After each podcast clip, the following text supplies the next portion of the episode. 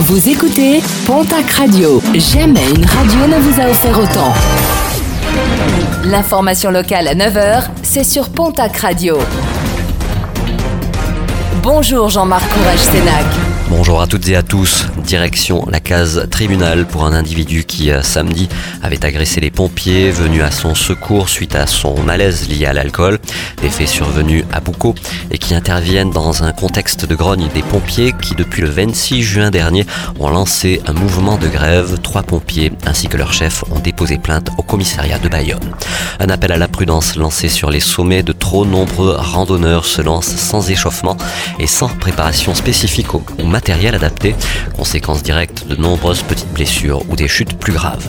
Beaucoup trop pressés, le week-end dernier, de nombreux automobilistes ont été contrôlés en excès de vitesse sur les routes de la région, et cela malgré les nombreux messages de prévention en raison d'un trafic dense, trafic qui sera encore plus difficile ce week-end avec un vendredi et un samedi classés orange dans le sens des départs et une nouvelle fois une forte mobilisation des gendarmes et policiers est attendue.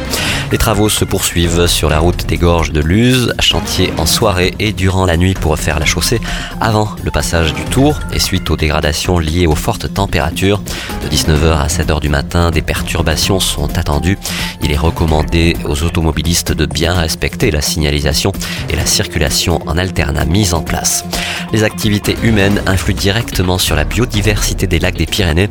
Depuis 2016, le projet Green fédère tous ceux qui veillent à la protection des espaces naturels pyrénéens et des inquiétudes se font jour avec l'arrivée de plantes invasives et envahissantes comme l'élodée du Canada. En sport cyclisme, le Tour de France arrivera le 18 juillet prochain dans les Pyrénées. Trois jours au total, dont un contre-la-montre à Pau. Et le chef de l'État assistera à l'une de ces étapes, certainement dans les Hautes-Pyrénées, même si cela n'a pas été confirmé par Emmanuel Macron.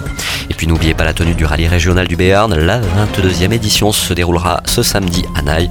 La remise des prix s'effectuera en soirée, salle Petit Boy.